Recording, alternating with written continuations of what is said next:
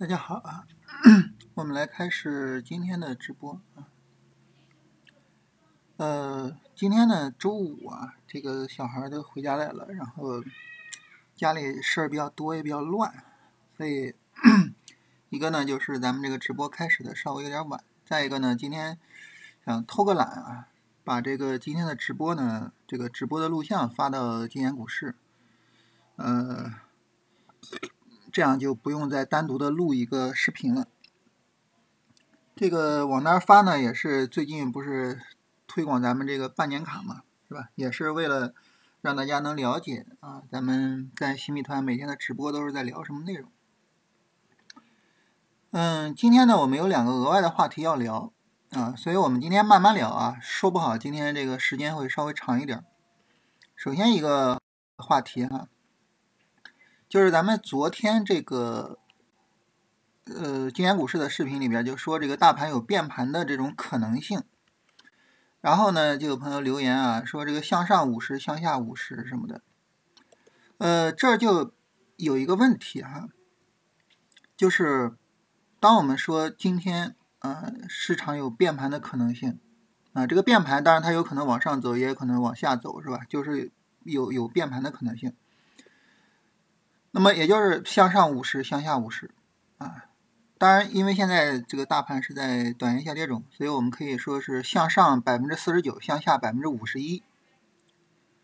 就是这种概率判断有没有意义？这个事儿大家聊一聊啊，就我我也想看看大家是一个什么想法。就是咱们昨天对大盘聊的这个内容啊，就是大家是个什么看法？当然，大家每天都在直播间。浪费这一个小时啊，可能大家对于我们讲的东西是比较认同的，所以大家可能会从更积极的角度去理解。但如果说你说老师我对这个有意见啊，我觉得我们应该每天非常明确的说明天大盘会怎么样啊，这个也没关系啊，大大大家有什么想法，我们都聊一聊。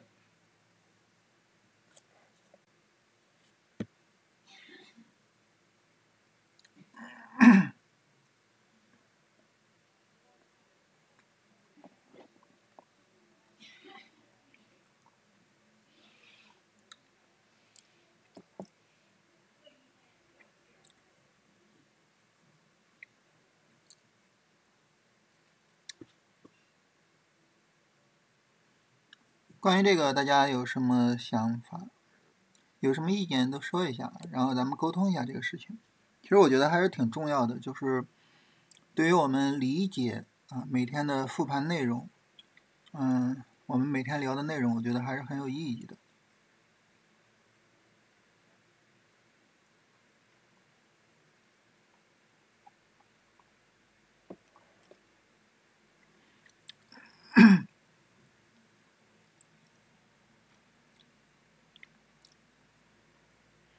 大家如果说没有什么太多的想法啊，我跟大家聊一聊这个事儿。首先，第一个呢，就是当我们说今天的市场向下有五十的可能性，向上有五十的可能性的时候，这个东西它有没有实战价值？首先呢，它是有实战价值的。为什么呢？为什么说就是会有实战价值呢？是因为首先你从概率的角度。你过滤了一种概率，过滤了一种可能性，过滤了什么呢？就是震荡，就是今天不涨不跌，啊，就可能我们会觉得啊，这个今天可能继续维持这个小幅度震荡，不涨不跌的可能性是相对来说比较低的。三种可能过滤了一个，这其实首先就是有意义的，这第一个实战价值。第二个实战价值是什么呢？就是。当我们说这个市场它有可能往上走，也有可能往下走的时候，这个时候你发现呢，它在往上走的时候没有力量，尤其是这一段没有力量，因为很多时候呢，我们看着这个市场往上走，啊，然后调整又不大，其实我们心里面会有很多期待，我们就想着说，哎，它能不能起来呢？是吧？每一次当大盘上涨的时候，其实我们都会想，这个上涨会不会向上加速啊？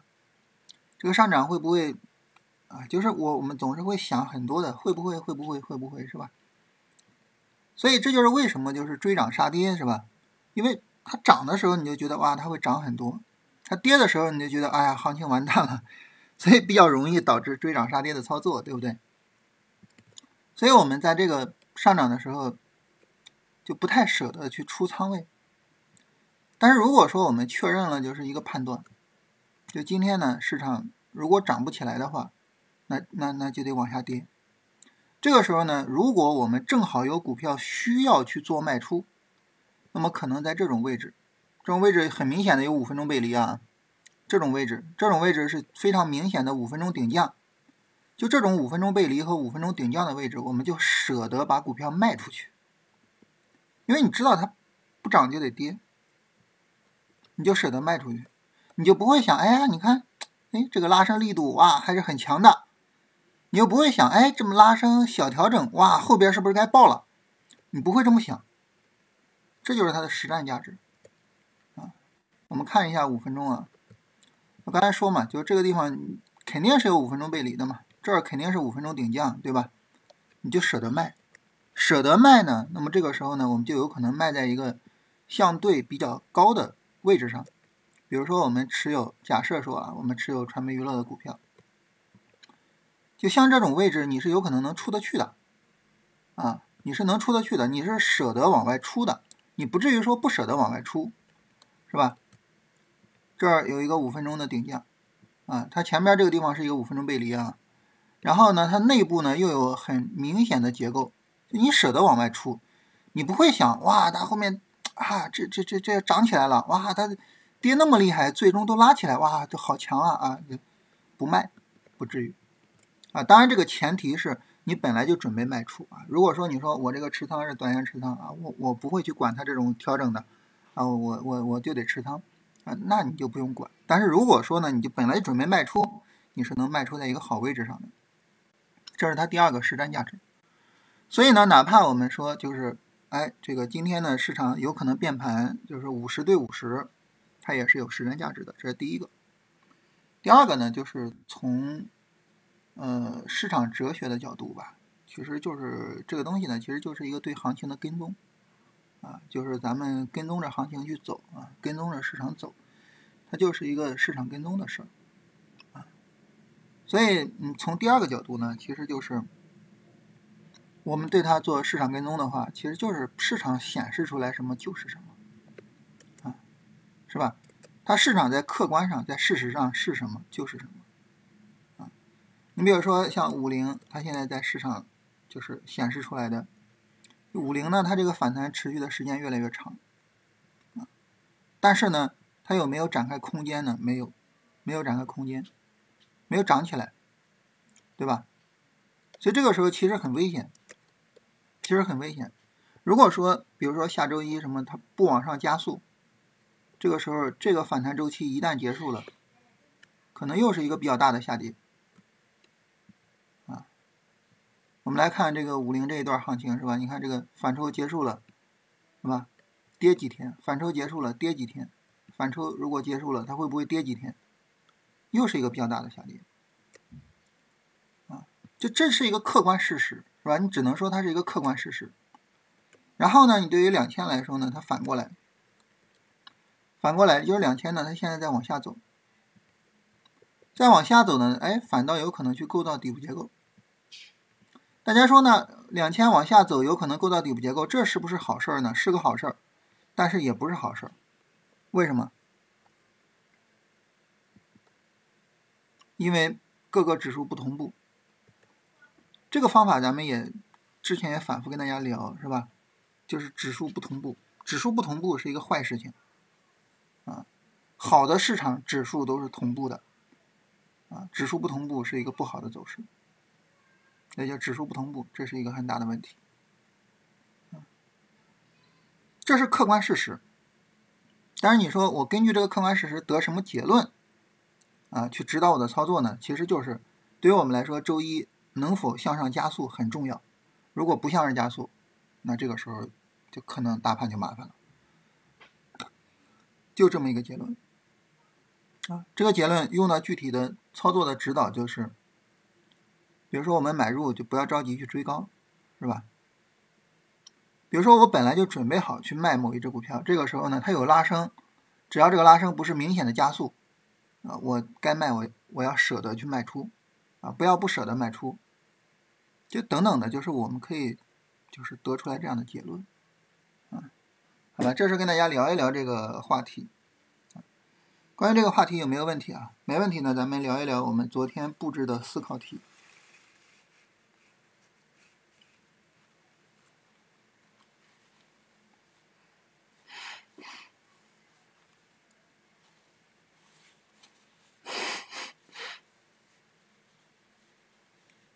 大家如果没问题也说一下啊，说一下没有问题，然后咱们聊一聊昨天布置的思考题。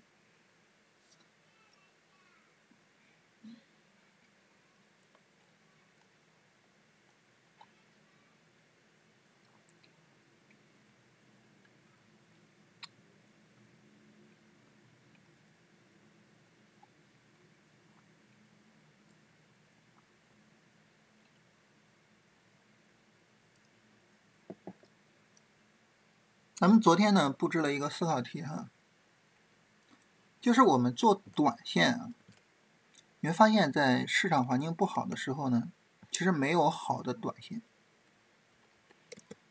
在上涨不断的时候啊，我们能够发现一些短线的机会啊，比如说这一波行情有医疗和信创的短线，这一波行情呢有房地产。白酒的短线，这一波行情，白酒的短线也是可以做的啊。然后这个呢是有人工智能的短线，而且这个人工智能的小波段调的非常非常好。这一波有中特估的短线，尤其是保险，就在一个这种上涨的一个市场环境下，整体的市场氛围特别好的这种情况下。我们是能够找到一些优质的短线机会的，但是自从市场展开了波段下跌，我们就看不到这种短线机会了。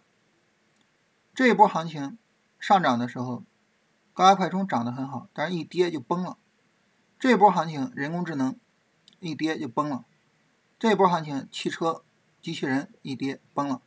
这波行情证券，嗯，互联金融。下跌的时候崩掉了，这一波光刻机下跌崩掉了，这一波减肥药、华为汽车下跌也崩掉了啊！这一波算力，呃，半导体，嗯，下跌的时候也都不行了。你发现下跌过程中上涨的时候所带来的那些重要的板块下跌往往就都不太行啊，在整个行情中呢。就是有行情的，就是这一段时间的汽车，还有这一段时间的华为汽车，哎，都是汽车哈。就是汽车有一些行情，有一些连续性行情啊，但是呢，短线也确实是不好做啊，确实是不好做。所以由此呢，我觉得就是说，我们能够发现一个问题，就是在波段下跌的时候不好做短线。但是呢，我们。再深入去探讨，就会发现，如果说一个板块它走那种非常长期的上涨，有些时候个股会出现优质的短线机会，啊，就如同在大盘持续上涨中，板块会有优质的短线机会一样，在板块的持续上涨中，个股会有优质的短线机会，就我们发现这么一个情况。啊，当时我们最早聊是那个浙江世宝。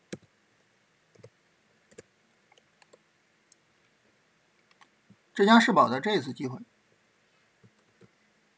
就当时有这次机会的时候，拉升调整，就当时有这次机会的时候，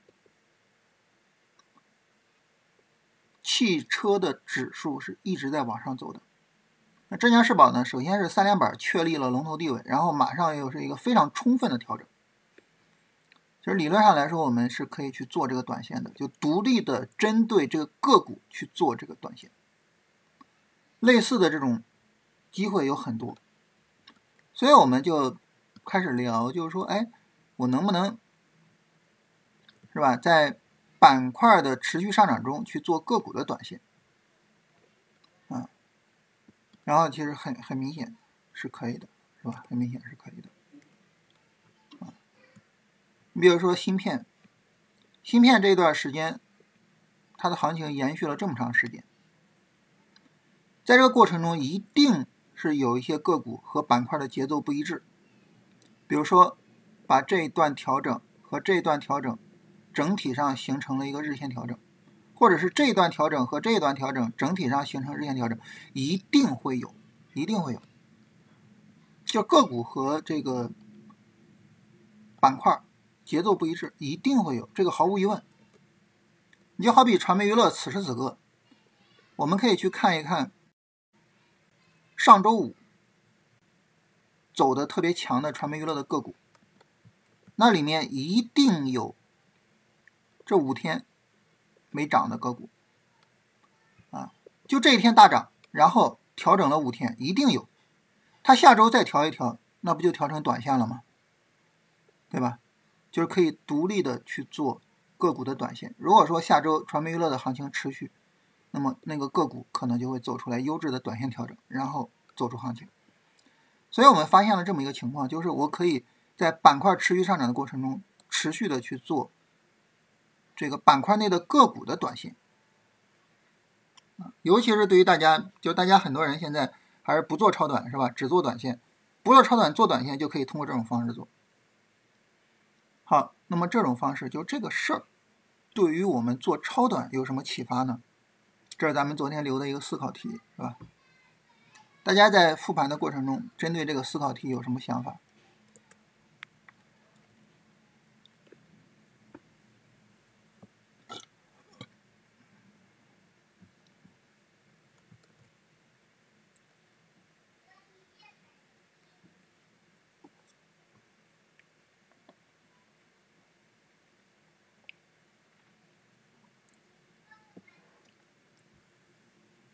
理论支撑呢，就是我们刚才说的，就是它只是节奏不一致。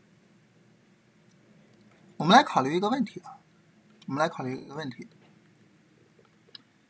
呃，你比如说，那咱们还是回到浙江世宝，是吧？用它来举一下例子。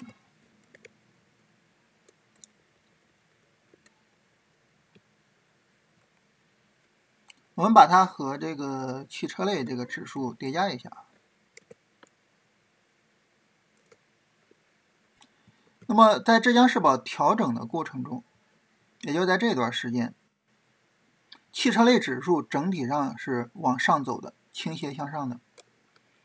啊，我们看这个时间是从六月十四号到六月二十九号，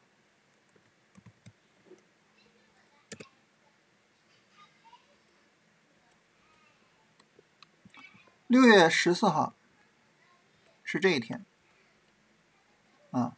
六月二十九号是这一天，是吧？整体上汽车类的指数是往上走的，也就是说，浙江世宝在这儿三连板，三连板之后呢，汽车类往上走，浙江世宝调整，汽车调整，浙江世宝继续调整，汽车往上走，浙江世宝还调，然后直至在这一天，汽车往上走，浙江世宝涨停，然后开始新一轮上涨。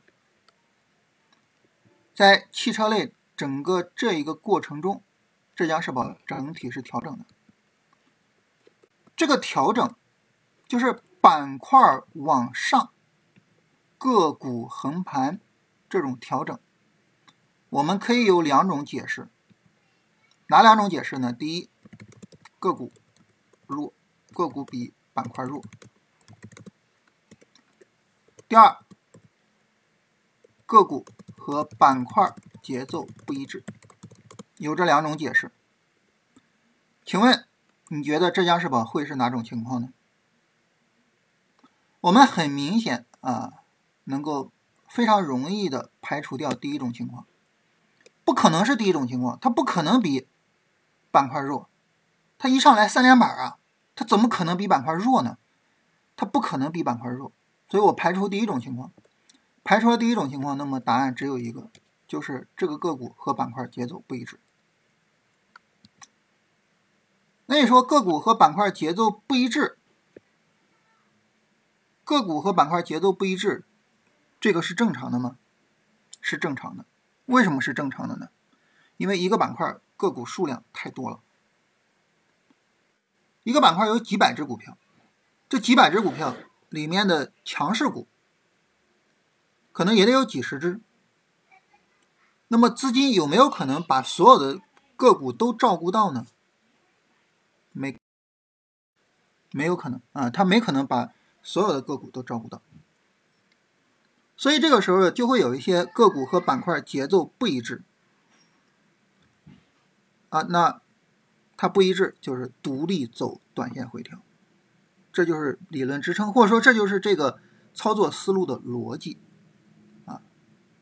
那么在这个逻辑下呢，我们来考虑代码这个问题，说节奏不一致，各个级别都有，都可以做吗？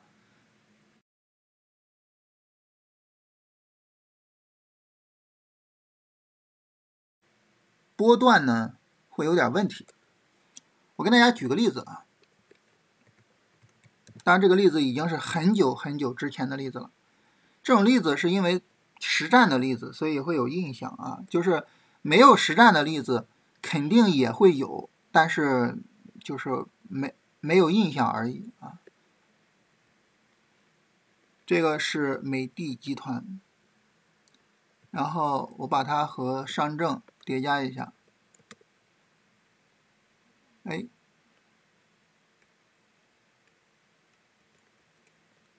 想想啊，当时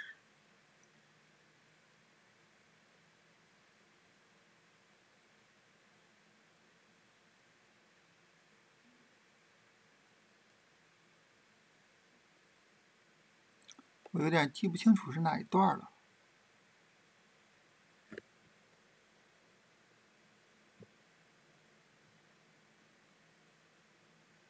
是这一段啊，是这一段啊，一七年八月份这一段，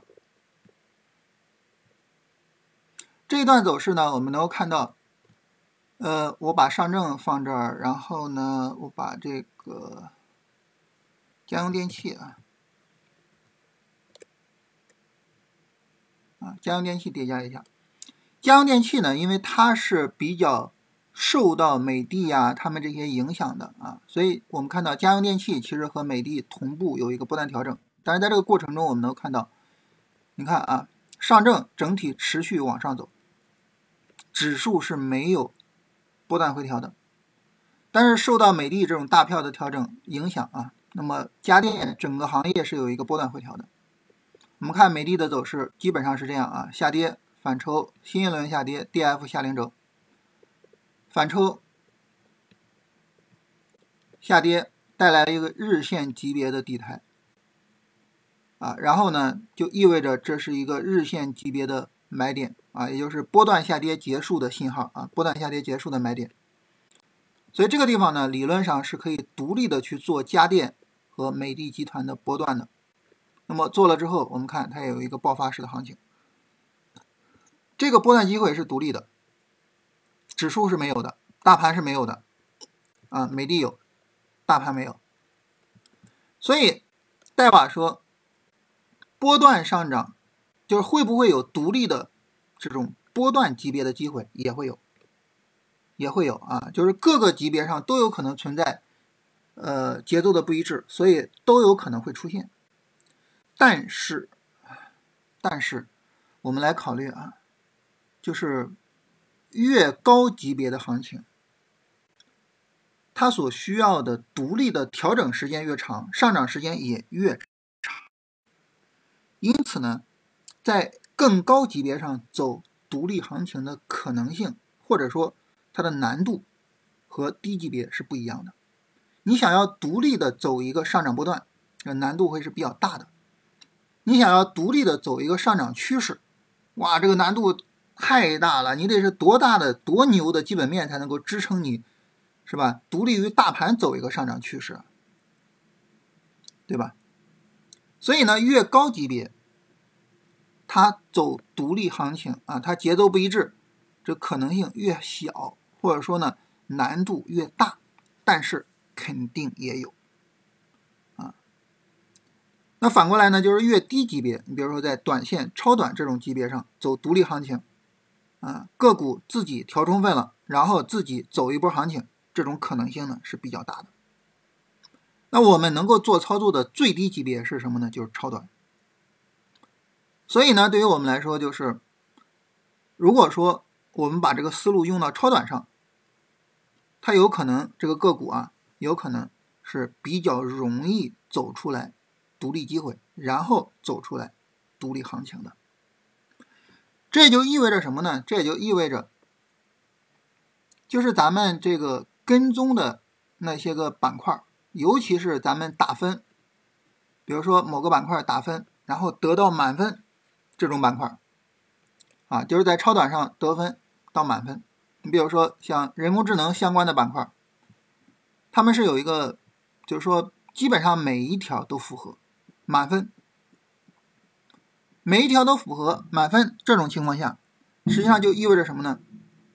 就意味着这种市场方向，我们就可以什么？就可以重点去看。而重点去看，有一点很很独特的一个方式是什么呢？就是，啊，咱们就要提到说，通过这种方式去解决这个踏踏空问题。比如说那天我们聊这个互联网，互联网呢其实很难做进去，非常困难。为什么？它从最高点到最低点，互联网这个指数调了百分之六点五，几乎把上涨的成果全吃掉了。然后你说，哎，我做它的第一次超短。可能吗？不可能，做不进去的，做不进去的。但是呢，互联网这儿一涨，但是它一涨，这个时候我针对互联网指数本身，我肯定是没法做的。但是有没有可能说有一只股票，它的走势结构和互联网指数不一样？它是拉升调三天，但这三天调整都不大，这一天调的也不大，这一天互联网涨我也没涨。有没有可能有这种股票呢？肯定有，啊，肯定有。那这个时候我能不能去做这一只股票呢？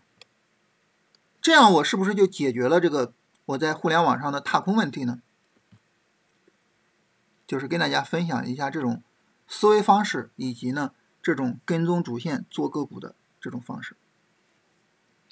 这个时候呢，我们就能够比较充分的去利用我们这个打分。啊，就是如果说有哪个市场方向在打分上得到满分，得到非常高的分值，这个时候我不用太去纠结，就这个板块还能不能行啊？这个板块还什么？不用太去纠结，多看个股，多看个股，然后通过个股去判断我能不能做这个方向。当我能看到，比如说它的高标股持续的在走强，当我看到，比如说它有比较多的能做的个股。当我看到，比如说有一些个股是我认为这只股票是必须要做的，绝对要做的，不做我就特别特别遗憾的。这种情况下，我们唯一的选择就是我要做这个板块以及做这个个股。这是跟大家分享一个这种思路。这个思路我实事求是的说啊，这个思路我在实战中没有使用。啊，我实事求是啊，就是为什么没有使用呢？是因为我我现在还是比较求稳的。啊，就是就是呃，可能求稳求的有点过度了啊，但是我现在还是比较求稳的，所以我是我我我现在是不太敢用，啊，所以我实事求是的这么说，但是从逻辑上这么做是没有问题的，而从实战上呢，根据我和寡人的聊天啊，实战上寡人应该是这么做的，这个我有点透露寡人的这个操作的秘密啊。就是大家在实战上，大家有去实验这种做法，但是从逻辑上，我觉得没有任何问题。所以呢，跟大家聊一下这个思路，能够比较好的避免踏空问题。完了呢，就是大家可以自己去看一下这个思路是否自适合自己，以及大家可以看一下这个思路还有什么问题啊。如果有问题，你可以反馈给我，然后我可以帮助你去解决问题。啊，你说老师，我我我我我觉得我们这么做啊，我们有可能会导致。比如说在板块上追高啊，比如说这个个股怎么怎么样啊，什么什么，就是我能够发现很多问题啊，这个这个这个方法可能够呛，你把你发现的问题给我，然后我看看我能不能解决，好吧？然后大家如果说有兴趣的话，可以去复盘看一看，不要着急上实盘，因为这种新的东西，你一上实盘一定是亏损，亏损，亏损，一定是这样你去实验一个新东西，百分之百是从亏损开始。但是，你如果说觉得值得复盘看看，你就先复盘看一看。我再强调一下，我实战没有这么做，好吧？这是跟大家聊这个啊，就是昨天布置的一个思考题。然后关于这个就聊完了啊。然后大家有什么问题，我们聊一聊。就大家可能觉得疑惑啊，就是那你自己都不用，你怎么知道就是说这个方法是好的呢？其实不是说一个好方法就适合所有人，对吧？那我们都知道这个价值投资是好方法，有几个人在用呢？那你为什么不用呢？对吧？不是说一个方法好就一定适合所有的人啊。但是呢，反过来说就是，呃，我没有去用的方法未必。就是说不是好方法，是吧？有可能说我没有用，但是它对你来说可能是一个很好的方法，所以跟大家聊一聊，能够简单的解决。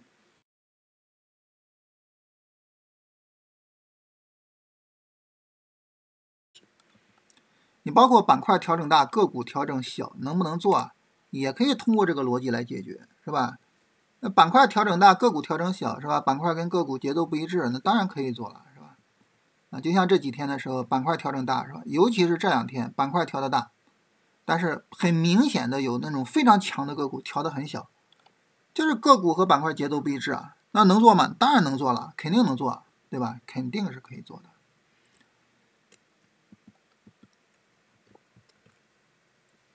好，看看有没有什么问题啊？有问题我们聊一聊，没有问题咱们就来到我们正式的这个复盘内容了。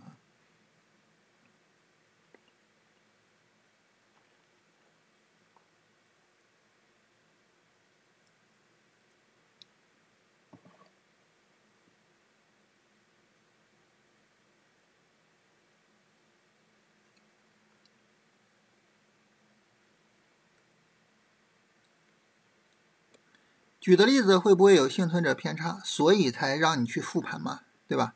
所以就是大家需要自己去复盘呀。然后你去验证一个方法啊，首先呢是去复盘看，再一个呢就是在实盘中跟踪一下，呃，然后呢再慢慢的去使用这个方法，而不是说我一听这个方法有道理，我一听什么，然后我就马上就去按照这个方法做，不要这样。啊，一步一步来。因为首先通过历史走势去看，哎，这个思路逻辑上讲得通，它实际上行得通行不通啊？是吧？首先去看看，然后怎么样呢？啊，然后呢，我就去跟踪一下啊。你比如说，说这个板块，就某一个板块吧，比如说这个 AIGC 啊，AIGC 呢，它现在是连涨了三天。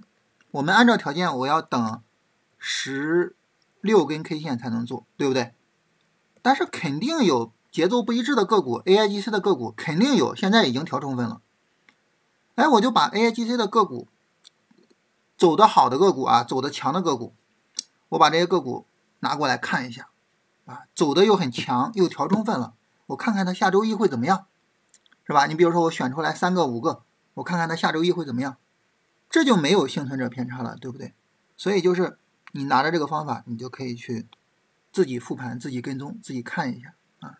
但是我我没办法跟大家选啊，因为我要选，咱们就就涉及到个股问题啊。我们我我我没办法选，但是你可以这么去试一下。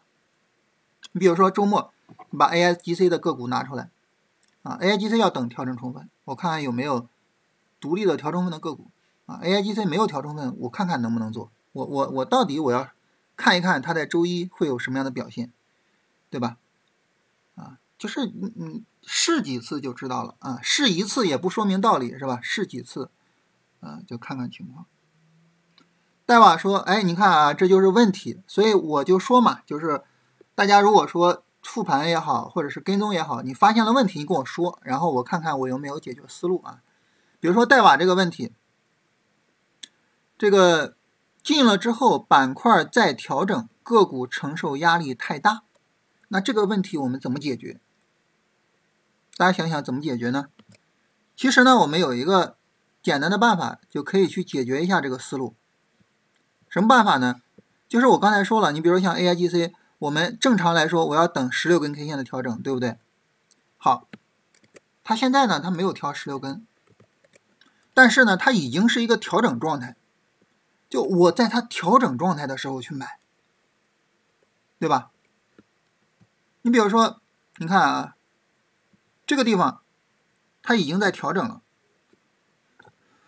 它已经在调整，它是一个调整状态，我就在这个时候买。这种情况下呢，哪怕后续 AIGC 在这儿见顶往下跌，那么可能这一根 K 线就足够把股票给拉起来了，对吧？然后呢，我在它后面，在这个调整的时候去买，啊，在这种调整的时候去买，对吧？就是采用这种方式，啊，同时呢，要特别我我觉得要特别关注一个事情，就是整个这一段拉升有没有整体见顶的可能性。如果有整体见顶的可能性，我们也需要放一放，是吧？也也不用着急做了。AIGC 其实现在有这种风险啊，有这种风险，这两波行情的空间差不多了，啊，稍微的有这种风险。就是这些问题呢，其实都可以去解决啊，都可以去解决。这个方法是典型的做牛股的方法，那当然是做牛股的方法，是吧？但是。不一定是波段牛股啊，你把它用在短线上就是波段牛股啊，你把它用在超短上那就不是波段牛股啊，是短线牛股，对吧？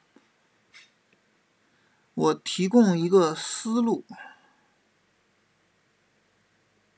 在回调中阳线的价格都和成交量都突破了阴线的价格和成交量，再次回调不破阳线价格低点，是不是适合做？超短，这个要求有点低啊。回调不破阳线的价格低点，这个要求有点低了。就是你回调应该是一个很小的回调，它不能说不破阳线的价格低点，你可能连阳线实体的三分之一都不能破，对吧？你不破价格低点，这个要求太低了。我们假如说 AIGC 是一只个股啊，假如说它是一只个股，那么我们顶多能够承受的就是这只股票。这个阳线不要破它的三分之一的位置，也就是这个位置，这个位置不要破。你不可能说啊，你你不破这个低点我就可以做，哇，这要求太低了，是吧？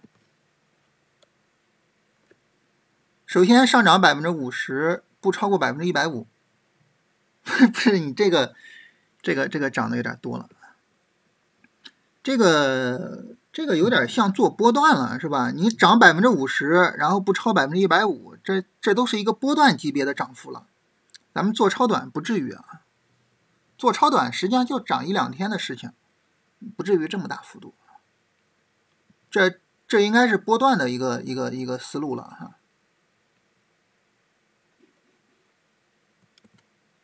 咱们就说做超短，就是咱们评分高的那些超短板块。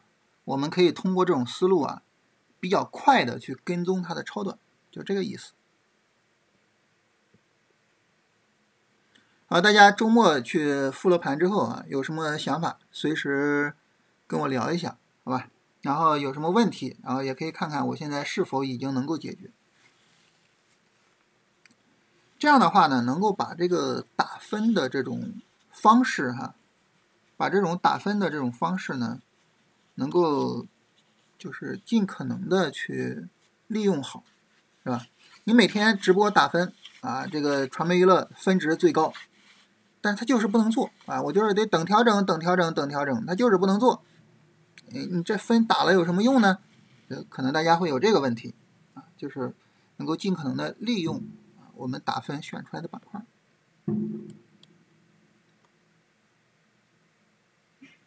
也希望能够在咱们交流的过程中啊，把这个方法呢处理得更好一些。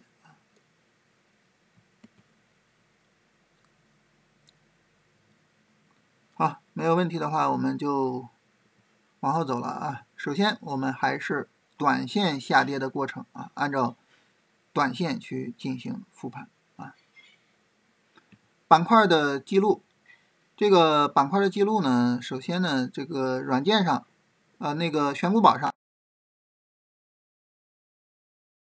强势股的有两个，一个是光通信，还有一个叫多模态啊。多模态这个是一个新的概念啊，是谷歌发布的一个啊，它的多模态效果超过了那个 GTP 四啊。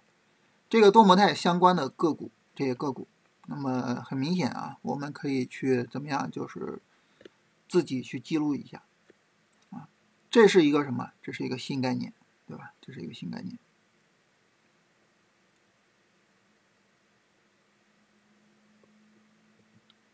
然后软件方面呢，首先呃光通信就是 CPU 啊，它涨幅在百分之三以上，然后混合现实连续两天的涨幅大于百分之四，所以也都是符合的。所以我们今天理论上今天一下记四个细分，理论上呃记三个细分，分别是光通信、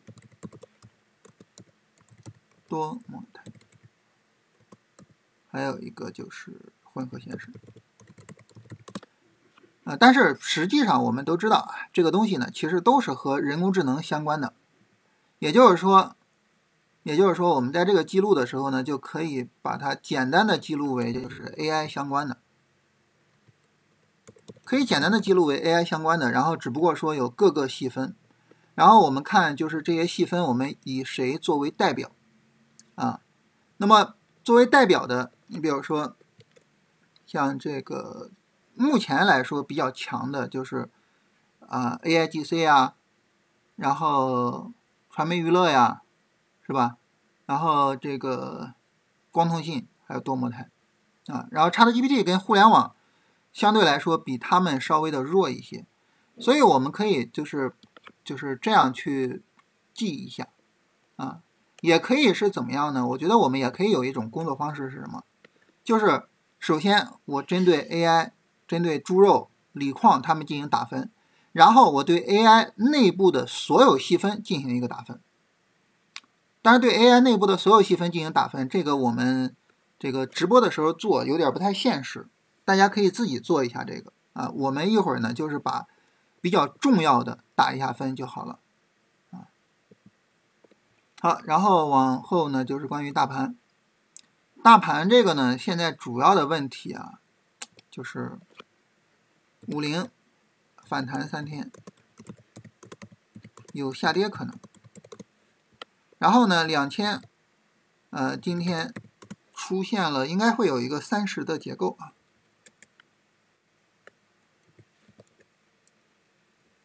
是吧？出现了一个三十结构，咱们刚才已经画过了，是吧？出现了三十结构，指数不一致。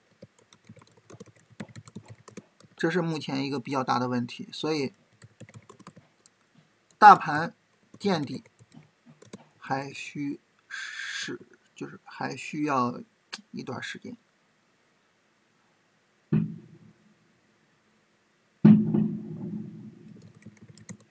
现在我们很难说大盘什么时候见底啊！当然了，就如果说下周一两千啪底部结构一根大阳，五零。横啊，这是两个红，呃，这这这不能叫红小兵啊，这个这个上证指数三个红小兵是吧？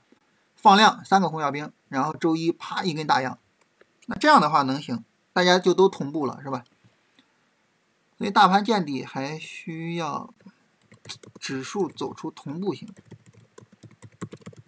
你比如说周一如果大家一起下跌也行。一起下跌也行，就指数不一致是很头痛的事情。那战术上就是现在就是跟踪板块，跟踪板块不用管指数。短线上啊，短线上这几个板块呢，这些都没有得分的。然后今天有没有阳线的板块？我们来看一下。算力是阳线啊。然后算力的阳线没有放量，大家说怎么没有放量啊？这个阳线超过了之前阴线，但是它没有超过之前的阳线。芯片放量了啊，芯片明显的有放量，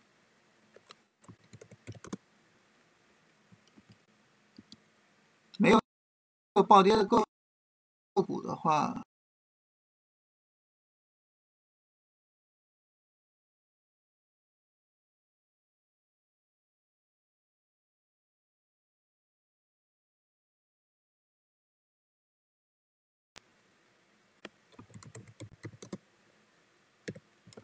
我们来看看芯片。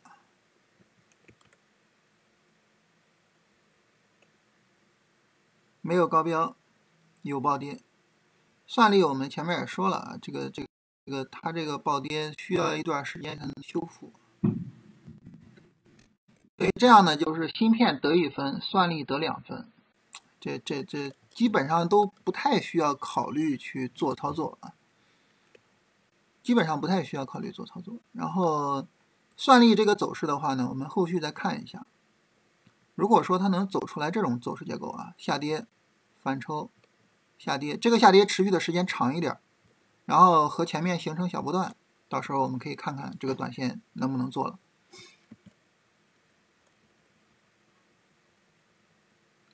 然后板块方面呢，这就是人工智能相关的和消费和新能源。那么 AI 相关的呢，我们目前来看呢，首先一个互联网是必须要聊的，互联网是必须要聊的，为什么呢？因为互联网是当时引领着大盘大涨的那个板块，所以这个板块我们必须要聊啊。然后呢，就是比较强的。啊，谁比较强呢？呃，传媒娱乐就就显得没有那么强了，是吧？今天就是调的稍微有点大啊。然后 AIGC 相对来说会比较强一点，它在前高上方调的相对比较小。AIGC 的走势和这个互联网也很像，其实大家都很像啊。然后 AIGC 相对小一点，然后呢就是 CPU 和混合现实，今天这两个新的。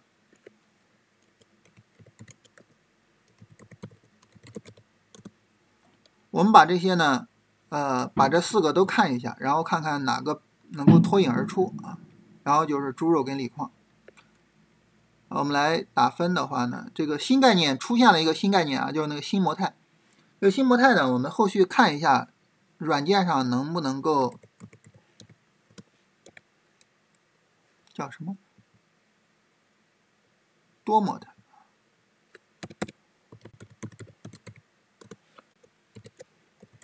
后续看软件能不能跟上。他如果说软件能跟上的话，我们就可以去跟踪一下。当然也可以直接根据直接根据选股宝来跟踪一下。我看一下，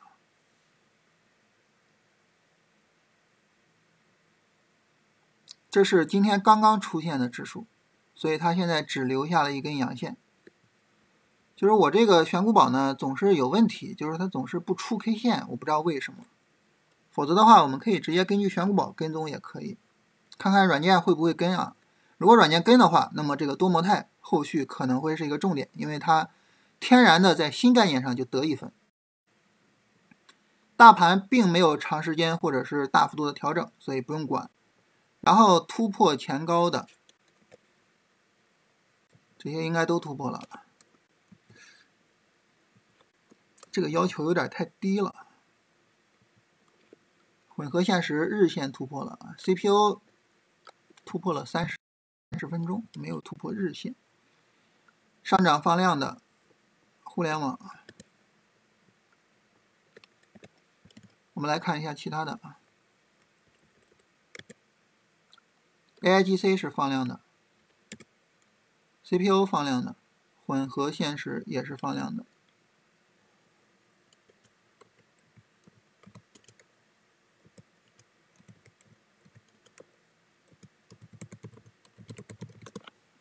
大家都没扣分啊！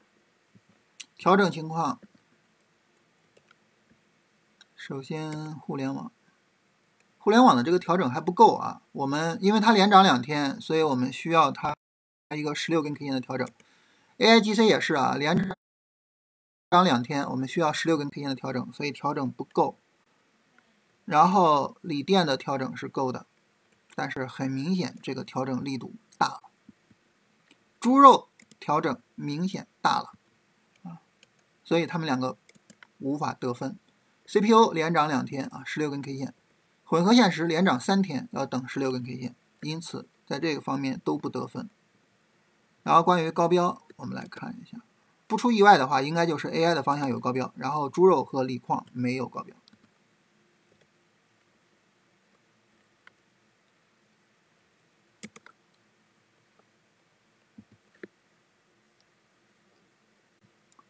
互联网没有高标了，这个有点意外啊。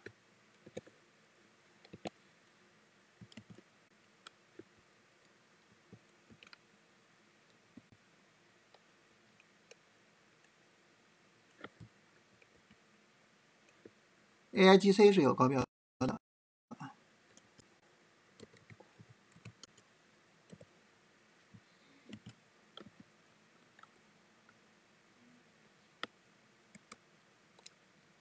锂矿没有了，猪肉就一直没有过啊，那么它现在也是没有。然后 CPU 和混合现实，CPU 没有，差一点，因为它刚涨两天啊。混合现实没有，所以我们现在得分最高的就是 AIGC，也是和直觉是一样的。从直觉上，AIGC 的走势也是最好看的。啊，我们在这里是我自己主观上选了四个啊。大家如果说对其他的 AI 细分觉得比较重视的话，也可以去看看其他 AI 细分的得分情况啊。所以我们在超短方面比较重要的就是 AIGC。但是呢，调整不够充分。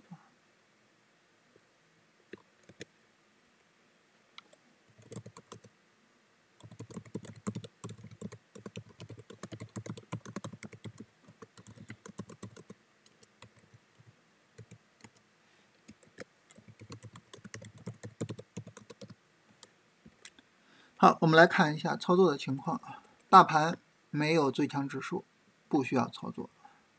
短线板块没有，波段板块没有，超短板块 AIGC 调整不充分，所以也不需要我们去投票，因此下周一没有操作。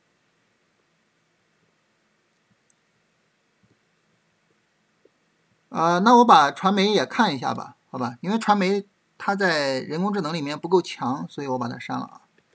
我把传媒看一下，我们来看看传媒的情况啊，传媒娱乐。然后打突破三十前高，这个肯定是有的。上涨放量，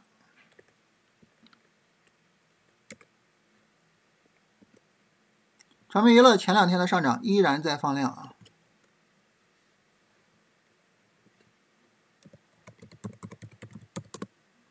三十分钟小调整，传媒娱乐应该就不符合了啊，它这个调整。没办法说是小调整，是吧？传媒娱乐最近这个行情，就是就是这个地方让人头痛啊，就是反复的这种大起大落，所以小调整方面不得分。高标方面，传媒娱乐应该是有得分的啊，还有两只高标股，但是与此同时也有一只跌的很厉害的，这是什么情况？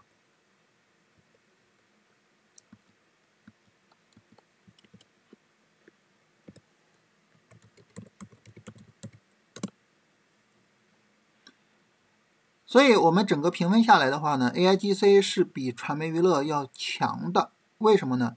因为这一分传媒娱乐之所以没有得，是因为它调整大；而 AIGC 之所以没有得，是因为它还没调，它俩是不一样的。所以 AIGC 在人工智能内部是比传媒娱乐要强的。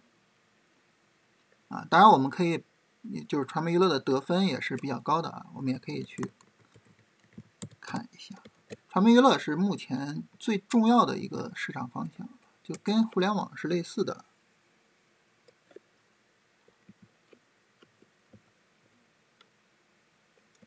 它的调整比互联网要更时间更长一些。互联网呢是四根 K 线，距离十六根明天是不可能到的。如果说我们要看一下传媒娱乐的话，它已经有九根 K 线了，也就是最快明天下午是有可能到的。大家投票聊一聊吧，就是对互联网什么呃，对传媒娱乐什么看法？如果说传媒娱乐明天有机会，你是否愿意操作？传媒娱乐明天如果有机会，你是否愿意操作？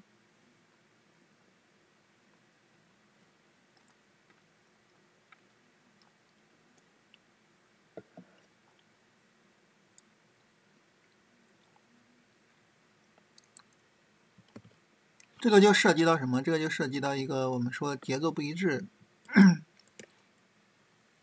就是我们可以去找一下传媒娱乐里面调整已经很充分的个股，同时调的有小的个股。其实这个思路你可以直接用上。当然，直接用上不是说周一做啊，而是找出来跟踪啊，找出来去跟踪它。大家投一下吧。就是传媒娱乐，我们要不要跟踪啊？要跟踪的话，最快明天下午是有可能有进场位的。明天下午的两点半，它就会够十六根 K 线了。要不要跟踪它？我们投一下，或者是等明天再投。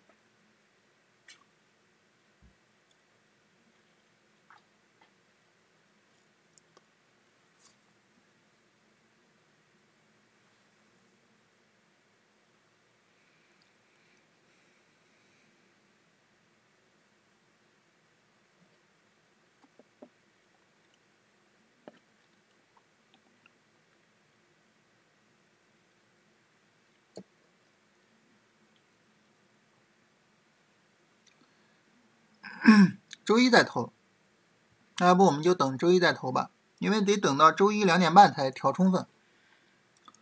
我们进场最快就是正好是明天，呃，正好是周一收盘。很多个股都是多概念的啊，传媒很多也是 AIGC。其实不是说这个个股啊多概念，这个个股呢干很多事儿，而是这个软件啊不够专业。这个软件呢，它就是你你你别管你干什么，你反正跟这个有点搭界，我就把你放进来，其实没有必要啊。就是软件不够准确，就这个问题。我们等周一再投吧，好吧？然后对最强指数的操作，我们到目前为止还没有操作。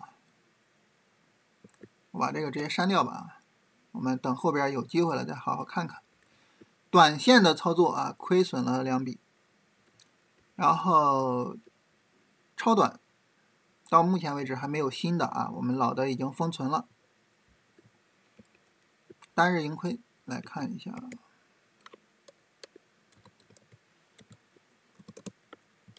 大家投一下今天单日盈亏的情况，我们今天就可以结束了。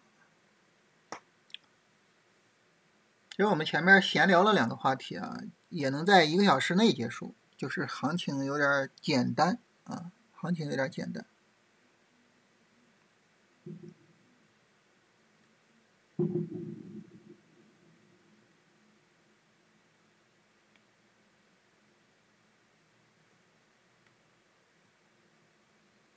大家盈利的可以说一说，做了什么板块做出来利润的？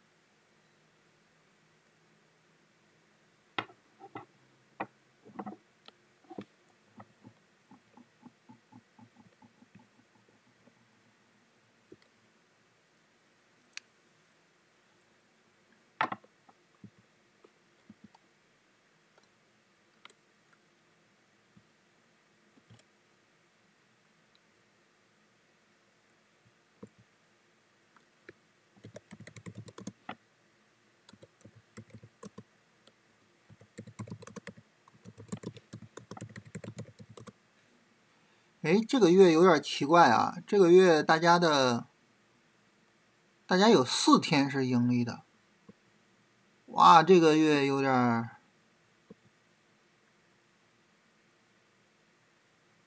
有点厉害啊！做了一个 AI，呃，和走势，就是等于传媒娱乐在调，然后它涨了，是吧？所以你看，这就是我说那个情况嘛。CPU 大数据。这个能抓到 CPU 的话，这个反应是比较果断的啊。CPU 是昨天有一些异动，然后今天大涨啊，所以如果能抓到 CPU，这反应对市场的反应是特别特别快啊，很厉害。大数据这个呃倒可以理解啊，数据这个我们也说了好几次，就是数据要素可以重点看一下，它可能不符合我们的跟踪条件，但是数据要素。很明显是呃有长期逻辑的。就后面会可能时不时的就会吵呃数据要素跟数据确权可能时不时的就会吵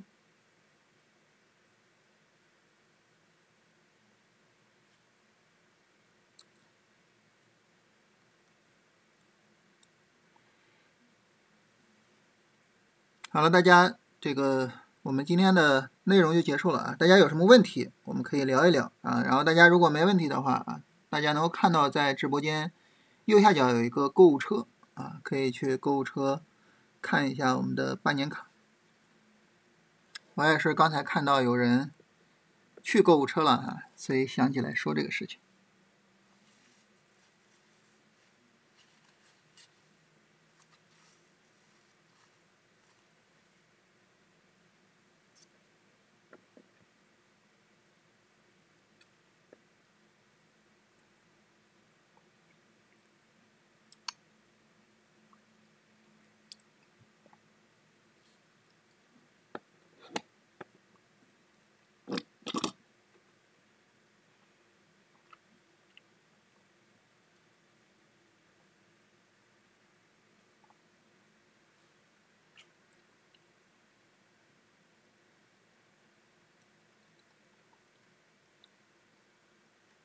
好，那咱们今天就聊这些。